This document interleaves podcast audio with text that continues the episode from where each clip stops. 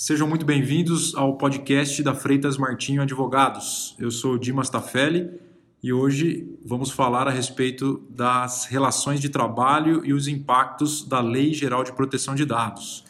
Eu estou hoje aqui acompanhado da doutora Rosângela Fadoni, advogada aqui do escritório também, da doutora Larissa Goulart, também aqui do escritório, e do Andrei Guedes, advogado também aqui do Departamento Trabalhista do escritório.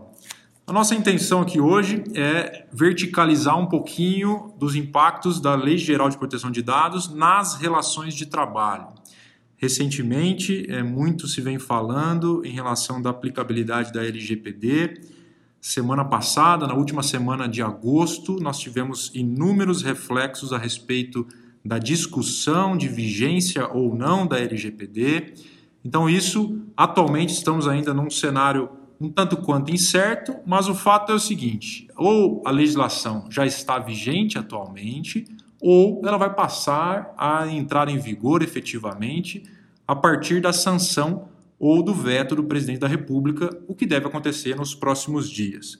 O fato é, em alguns dias estaremos então com a vigência da LGPD a todo vapor, lembrando que as sanções e multas administrativas e demais penalidades entrarão em vigor a partir de agosto de 2021 e ainda teremos, ainda temos, na verdade, a pendência de efetiva nomeação e regulamentação da Autoridade Nacional de Proteção de Dados Pessoais, que vai ser aí o órgão eleito pela legislação que vai trazer uma série de resoluções e regulamentações específicas de algumas brechas ainda existentes, algumas lacunas ainda existentes na Lei Geral de Proteção de Dados.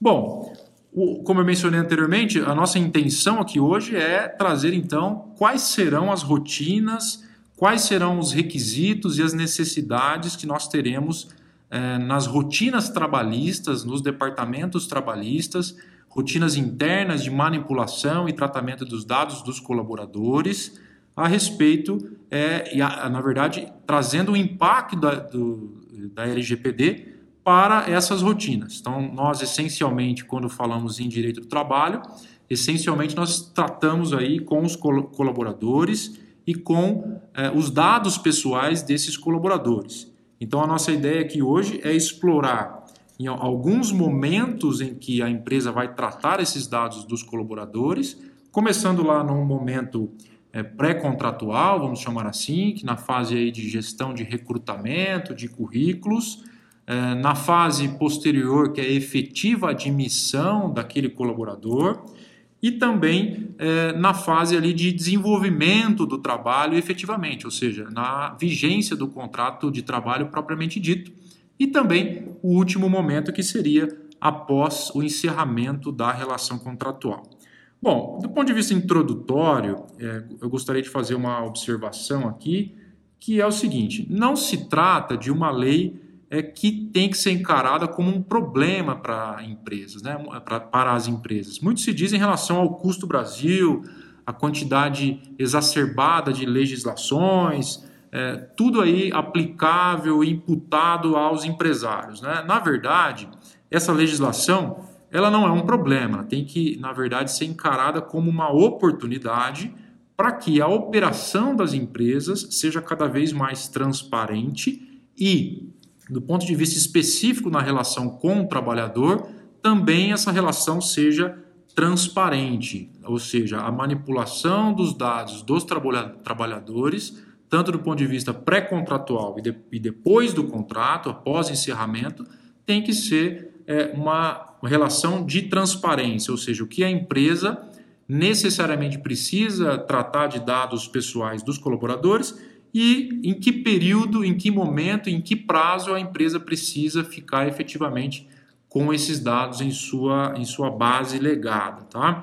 Então, primeiramente, esse é uma, é, primeiramente, essa é uma observação que eu gostaria de fazer em relação a, olha, não é mais uma legislação para ser cumprida, e sim uma oportunidade para que os ajustes e procedimentos internos da empresa, tanto do RH quanto do, do setor de recrutamento, é, no setor de financeiro, enfim, todos os meandres ali da, das empresas possam trazer adequações e parametrizações mais específicas em relação à forma que esses dados dos colaboradores vão ser tratados dentro da empresa. Tá bom?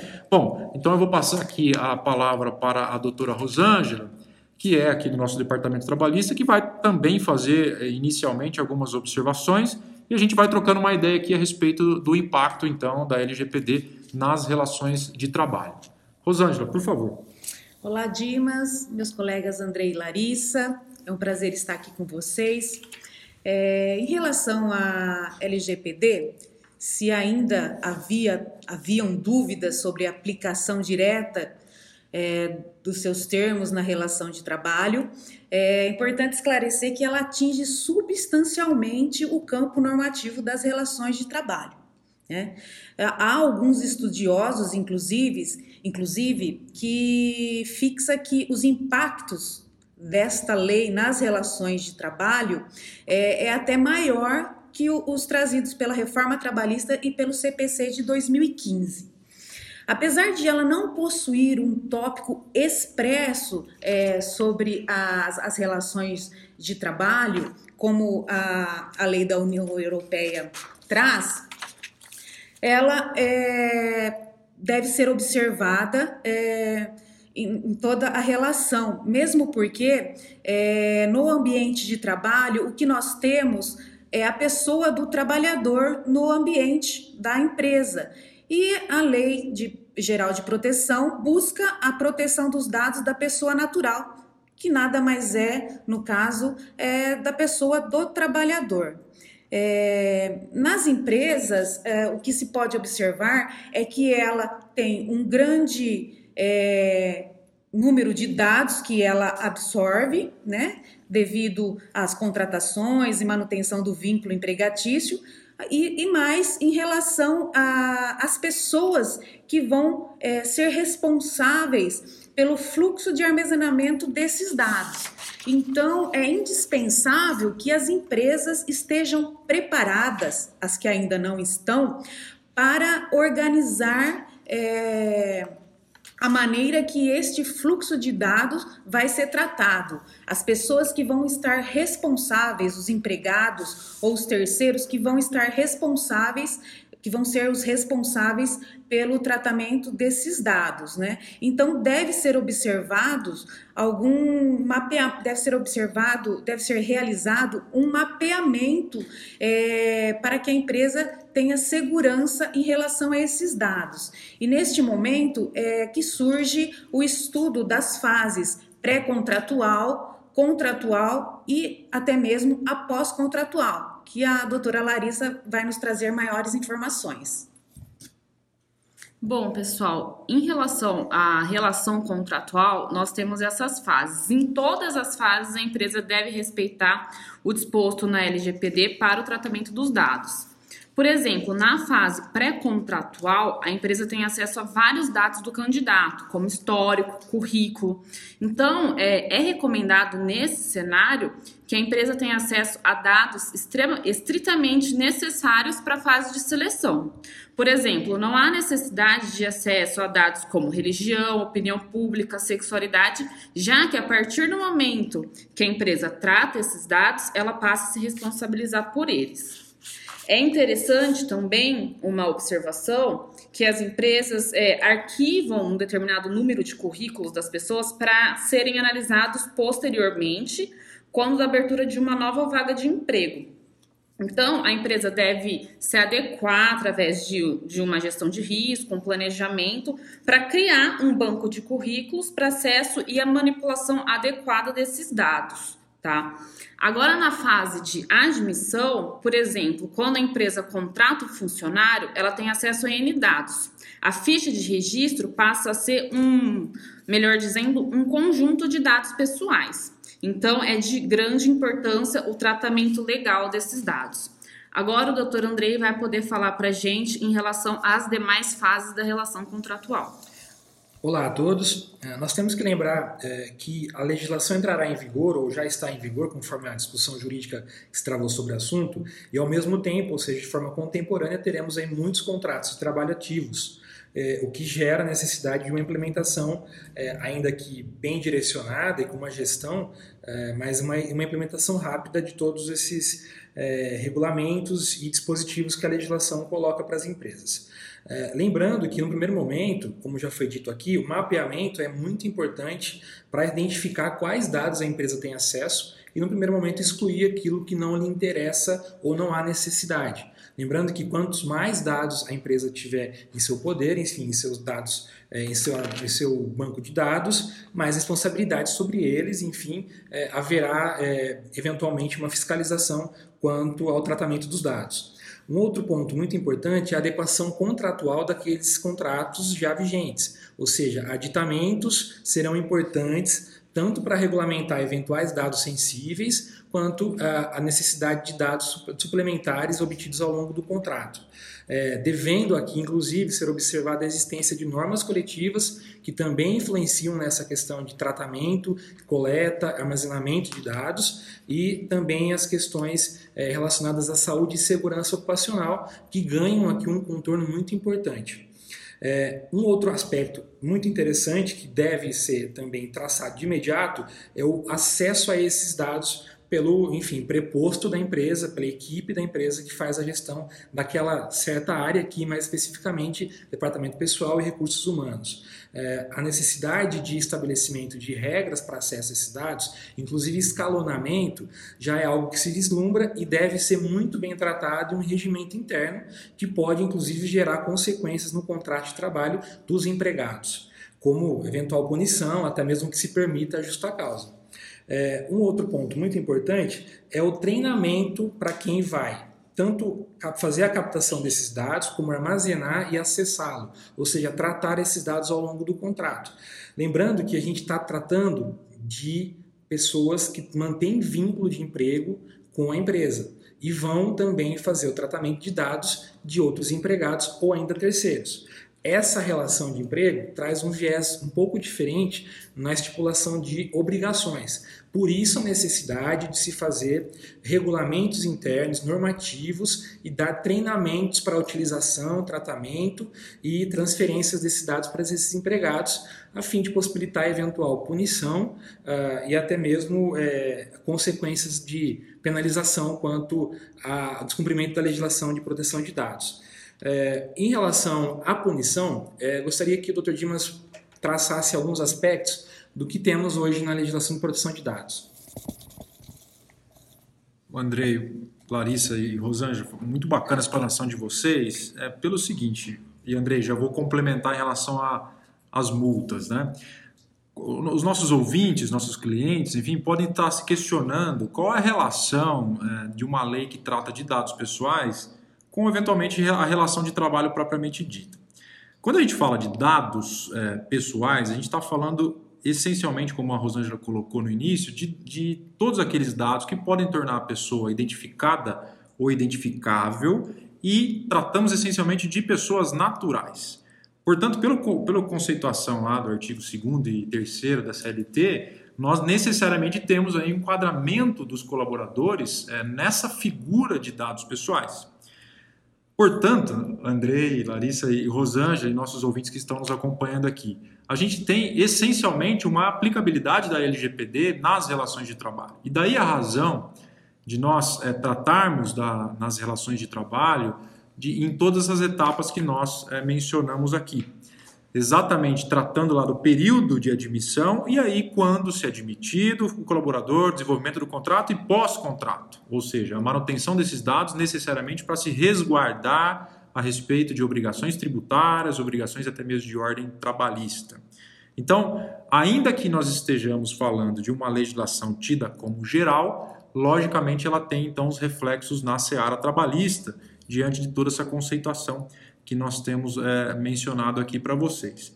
O ponto é, é, o eventual vazamento de dados de colaboradores poderá e pode gerar, na verdade, uma autuação da empresa, e nós estamos, não estamos falando especificamente de uma reclamatória trabalhista ligada a não pagamento de verbas ou hora extras, alguma coisa nesse sentido, ordinariamente, que todos nós já conhecemos aqui, mas sim eventual dano que pode ser é, suportado por aquele colaborador. especialmente quando esse colaborador, por força de obrigação legal e até obrigação contratual, ele fornece para a empresa eventuais dados que são considerados pela legislação como dados é, pessoais sensíveis. Por exemplo, os dados pessoais é, de saúde, o, os dados que são vinculados ao convênio médico, os dados de eventuais dependentes, a filiação é, de sindic a sindicato, por exemplo, se a filiação partidária, o RH tem que tomar determinadas rotinas que podem aí ensejar, em caso de vazamento, uma espécie de discriminação para aquele colaborador.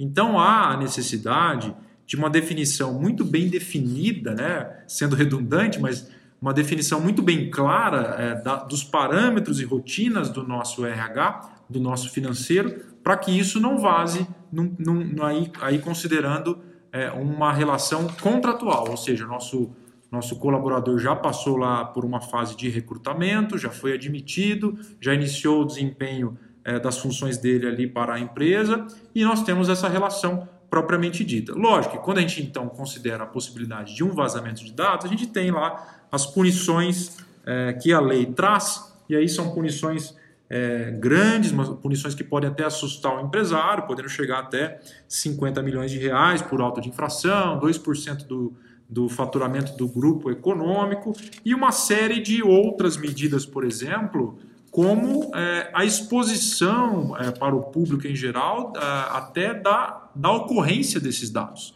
é, do vazamento desses dados. Então a gente está falando aí da possibilidade de um dano reputacional, por exemplo, que pode ocorrer. Muitas vezes, a depender da natureza do vazamento desses dados, esse dano reputacional pode ser até muito mais gravoso do que até uma multa pecuniária é, que possa ser objeto de imputação para a empresa. Então, tudo vai girar, na verdade, a respeito de uma nova conscientização e uma educação digital é, necessária para essa captação e esse tratamento é, dos dados dos nossos colaboradores, principalmente já iniciando no processo de recrutamento e seleção, porque no processo de recrutamento e seleção, como a Larissa observou, as empresas precisam ter acesso, a empresa está selecionando aquele candidato, precisa ter acesso apenas e tão somente aqueles dados estritamente necessários. Senão é o que a gente costuma brincar, né? A empresa vai ter um equipamento sem a respectiva nota fiscal, vai ter uma base de dados sem efetivamente ter uma hipótese legal para tratamento desses dados. A Rosângela vai complementar esse nosso raciocínio, mas a, a dinâmica é exatamente essa: trazer alguns pontos atuais para a gente é, orientar os nossos, é, nossos clientes, amigos, enfim, para quais, quais são as rotinas efetivamente que têm que ser aplicadas aí na nossa dinâmica é, das relações de trabalho. É, o, que, o que se tem muito falado e, e até está causando um certo alvoroço é em relação ao consentimento. É, eu queria trazer aqui é, para vocês aqui, né, doutor Dimas, Andrei e Larissa, o consentimento ele é indispensável para qualquer dado é, que o empregador tenha do empregado, ele, o consentimento assegura a empresa em, em caso de vazamento. É, o que, que nós temos atualmente em relação a esse ponto, o consentimento do empregado? É, é uma questão que inclusive tem sido apresentado as, sido apresentada às empresas é, de forma que, como se havendo um aditamento ao contrato, tudo estaria resolvido, ou então a inserção de uma cláusula uh, no contrato de trabalho aí que será firmado daqui para frente, nesse sentido de autorizando os dados. É, Parece-nos que isso não é, resolve e também não seria de todo necessário. A gente tem que fazer uma distinção do que seriam os dados em que a empresa tem obrigação legal de obter do empregado, nesse caso, e de manter em arquivo, manter em sua, em sua sua base de dados e também transferir isso eventualmente a órgãos públicos, como por exemplo, é, o que é informação que não tem uma obrigação legal ou então não está calcada, por exemplo, no cumprimento de um contrato.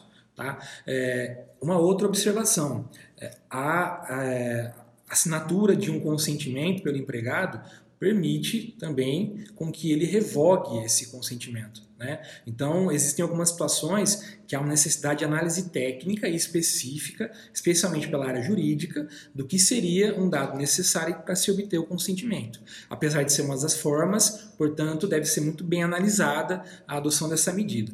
É, um outro aspecto que eu gostaria de tratar também é a implementação desse sistema. Tem gerado dúvidas no sentido de que apenas o setor de tecnologia de informações daria uh, todo, uh, todo o apoio necessário a esse, essa implementação, uh, mas a gente tem que lembrar que isso decorre de uma lei portanto vai haver uma interpretação e uma interpretação interdisciplinar especialmente, porque a legislação ela é geral, como o próprio nome diz aí, e ela traz conceitos e princípios, sendo necessário aplicar inclusive em cada área, enfim, do, uh, do consumidor, a parte civil e também a parte trabalhista.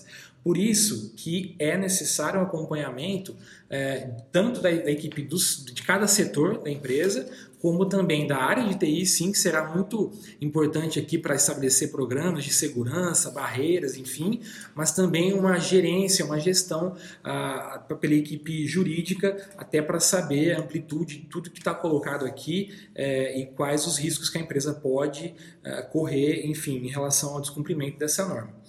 É, vou passar então para o Dr. Dimas, é, ele vai fazer algumas ponderações.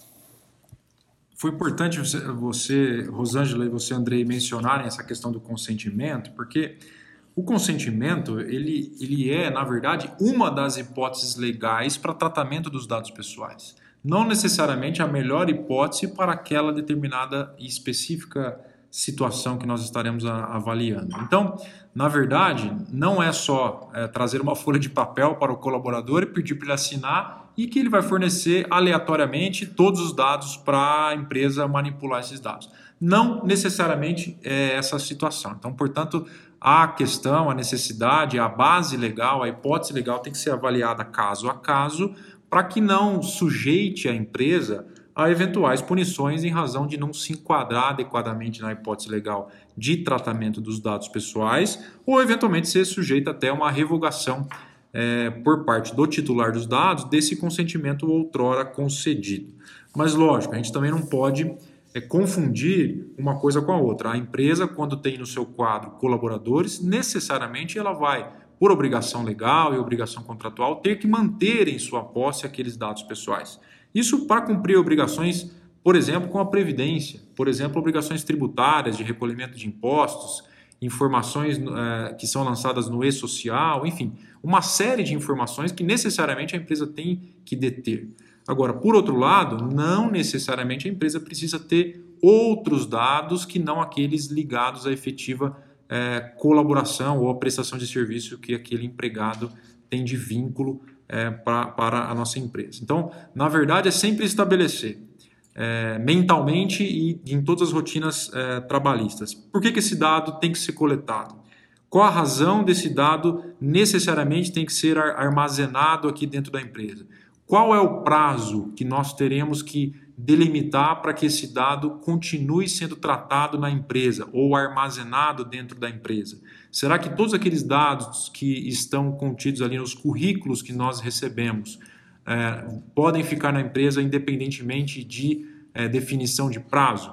Na verdade, não, né? antecipando. A nossa recomendação é que seja criada uma gestão de recrutamento e essa gestão considere ali o prazo mínimo necessário para que aqueles dados fiquem é, na base de dados da empresa. Mas também tem toda uma estrutura, uma sistemática que tem que se é, levar em conta em relação à manutenção quando nós estamos falando lá da, da fase é, pré-contratual.